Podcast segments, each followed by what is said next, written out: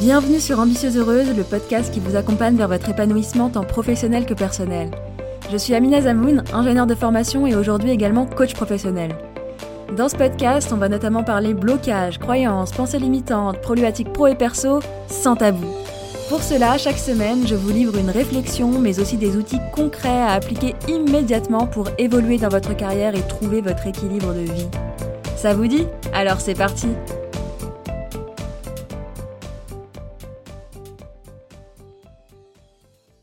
Bonjour à toutes et bienvenue dans ce neuvième épisode d'Ambitieuse Heureuse où on va parler planification. Pourquoi est-ce que c'est important de planifier?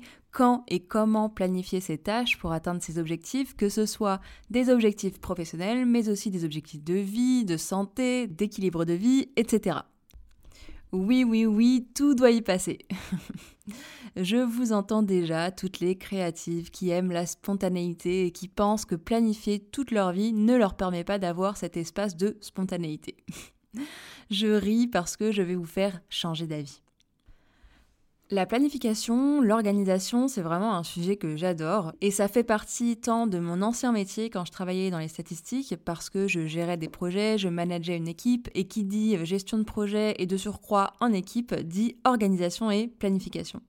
Et ça fait également partie de mon métier actuel parce que, au-delà d'être coach, je suis entrepreneur. Et comme tout entrepreneur qui veut aller au bout de ses projets, ça demande de l'organisation. Et ça, c'est cool. Ce que j'adore, c'est que c'est la planification qui fait qu'un projet se réalise. Et j'aime beaucoup la citation qui dit que un rêve écrit avec une date devient un objectif, un objectif découpé en étapes devient un plan, et un plan porté par des actions devient une réalité. J'aime bien cette citation parce qu'on parle souvent de rêves qui deviennent réalité, mais là, clairement, cette citation nous indique un peu le processus pour réaliser ces rêves, quels qu'ils soient. Dans l'épisode 6 du podcast, on a parlé de la première partie de la citation, à savoir le fait de mettre en place son objectif de façon smart, donc datée, à partir de son intention, donc de ce qu'on a envie de vivre, de ce qu'on rêve de vivre. Et aujourd'hui, ce que je vous propose, c'est ce qui vient après, c'est-à-dire la planification. Et donc le fait de découper son objectif en étapes afin d'en faire un plan d'action. Avant de démarrer et de rentrer dans le vif du sujet, un petit mot pour remercier toutes les personnes qui prennent le temps de m'écrire ou de me laisser un avis sur Apple Podcast. Ça me touche énormément et en plus ça aide le podcast à se faire connaître. Et si vous avez écouté l'épisode 0, vous savez que mon but ici, c'est d'apporter au maximum via ce podcast. Donc si vous appréciez mon contenu et que vous voulez m'aider dans cette mission, n'hésitez pas à laisser un avis accompagné de 5 étoiles ou encore à le partager à vos proches, à vos collègues, à vos amis, etc. Mille merci d'avance.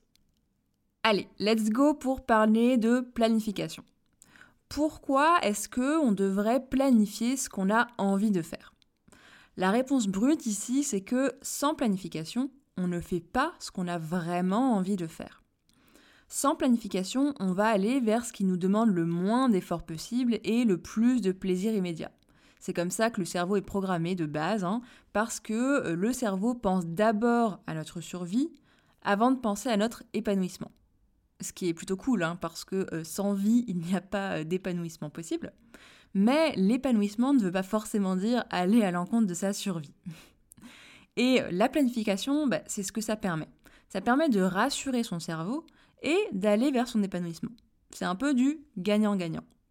Et concrètement, si vous ne planifiez pas votre séance de sport, il y a peu de chances que vous la fassiez. Si vous ne planifiez pas vos vacances, vous n'allez pas les poser.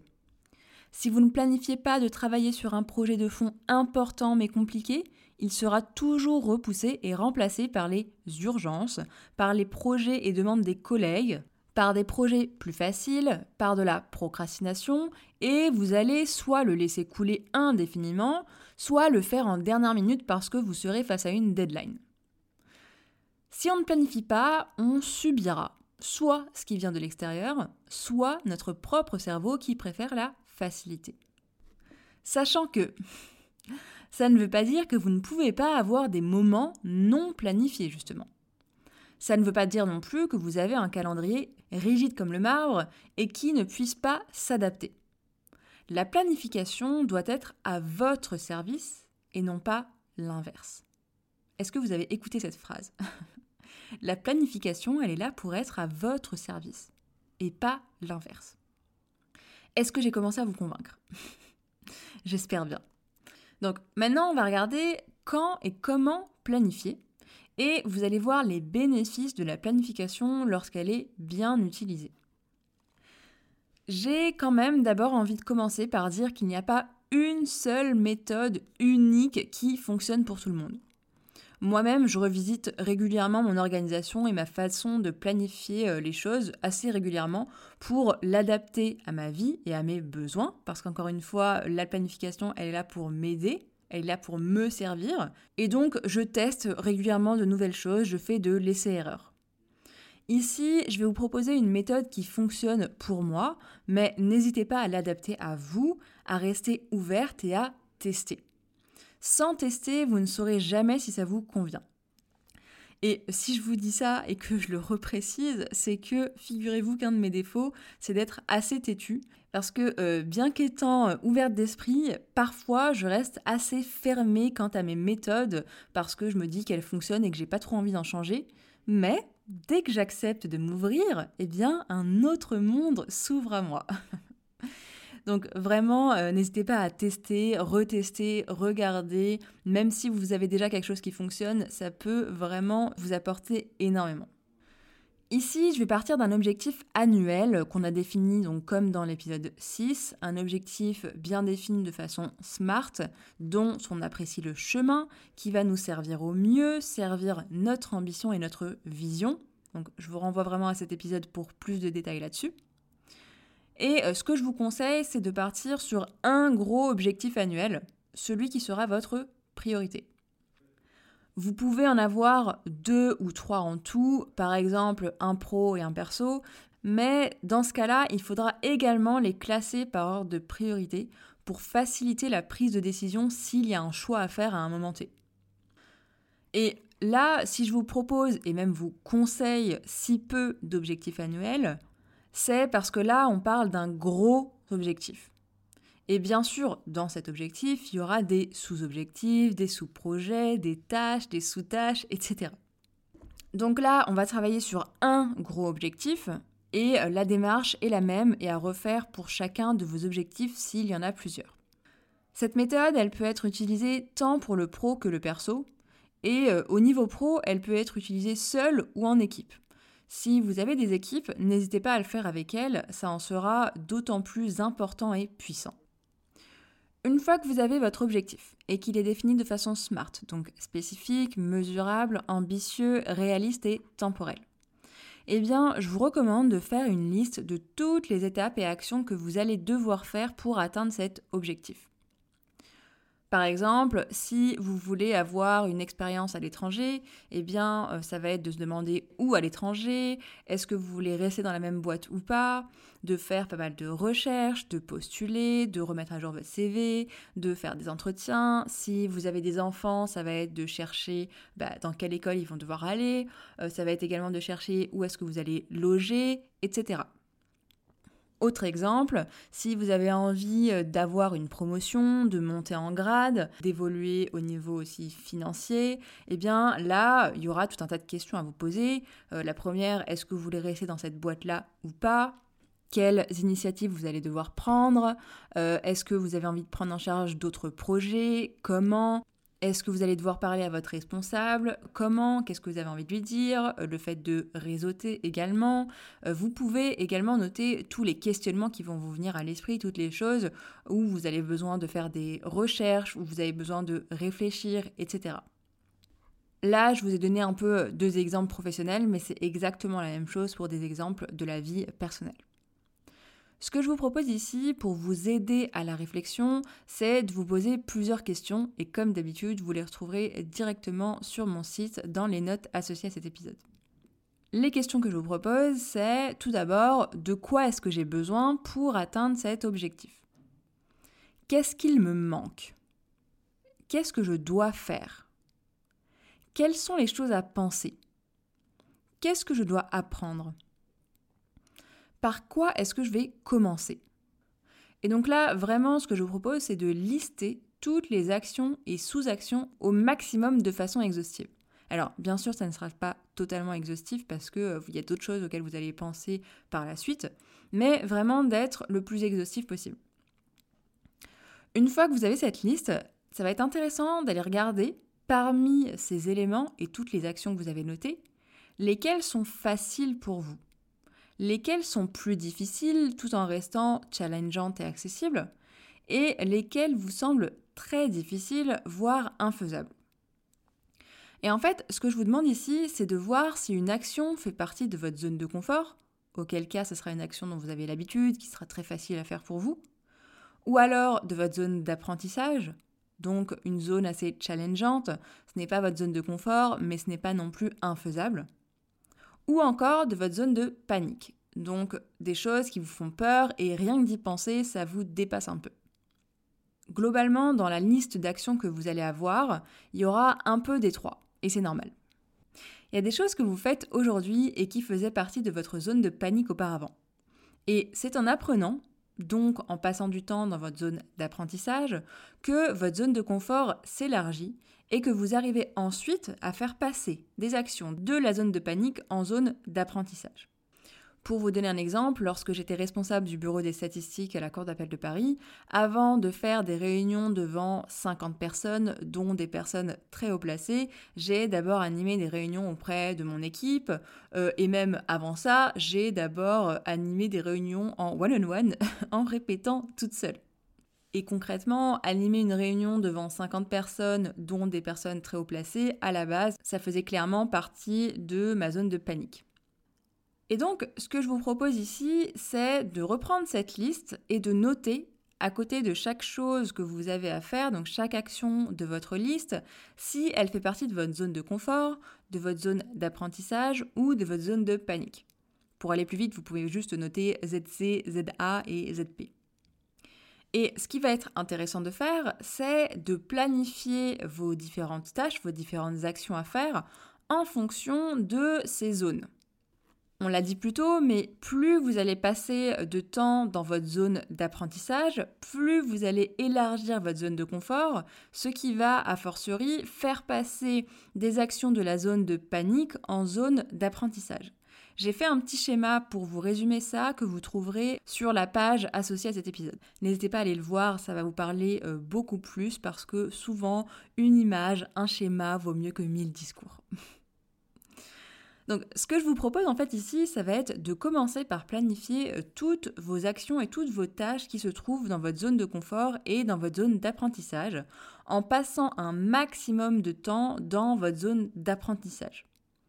D'ailleurs, petit tips ici auquel je pense et que je n'avais pas noté dans mes notes euh, avant de faire l'épisode, n'hésitez pas également à planifier ces actions dans votre journée selon votre niveau de motivation mais aussi votre niveau de fatigue.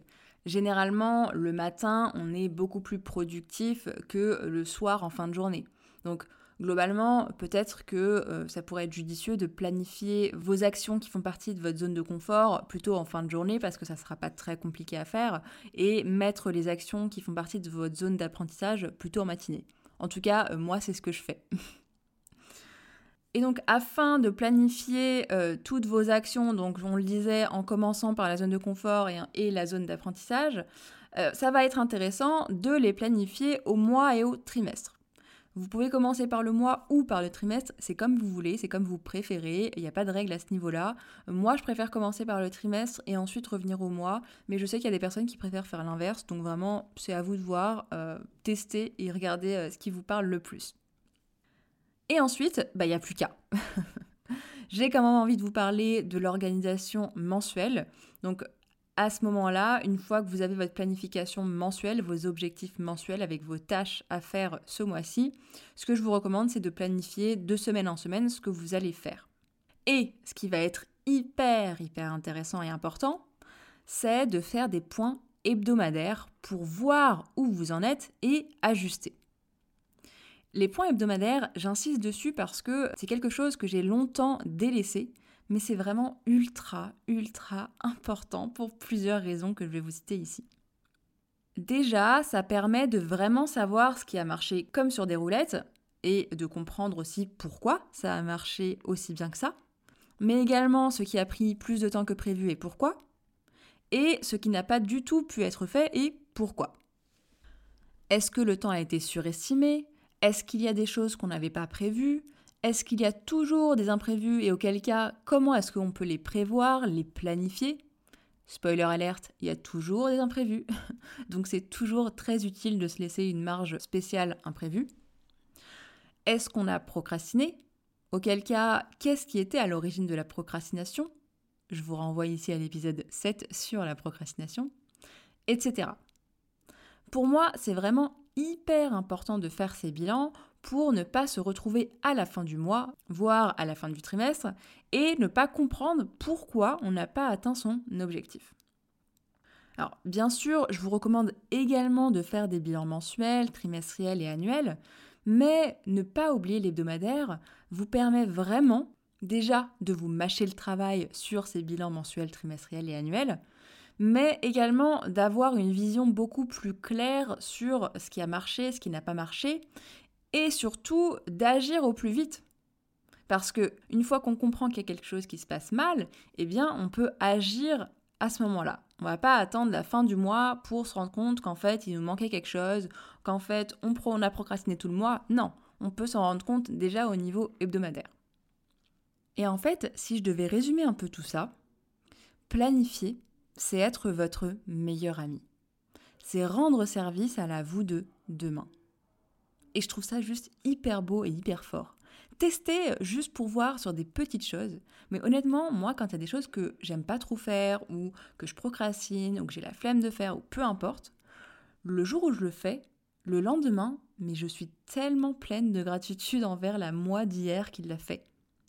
C'est ça, planifier c'est faire en sorte de rendre service à la vous de demain. J'ai envie de finir cet épisode avec trois astuces qui vont vous aider à adorer la planification. Je pense que j'ai été un peu trop fort, mais qui vont vraiment vous aider avec la planification. La première astuce que je vous propose, c'est le fait de planifier votre journée à l'avance soit la veille, soit le matin même. Ça dépend un peu de chacune d'entre vous. N'hésitez pas à tester pour voir ce qui vous convient le mieux. Euh, personnellement, je préfère la veille, comme ça, le matin, quand je me réveille, je sais très bien ce que j'ai à faire, je n'ai même pas besoin de réfléchir.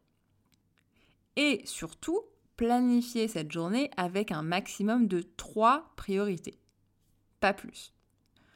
Une to-do super longue ne sert à rien ça va juste créer de la peur, voire de la panique, et ce n'est jamais réaliste en plus.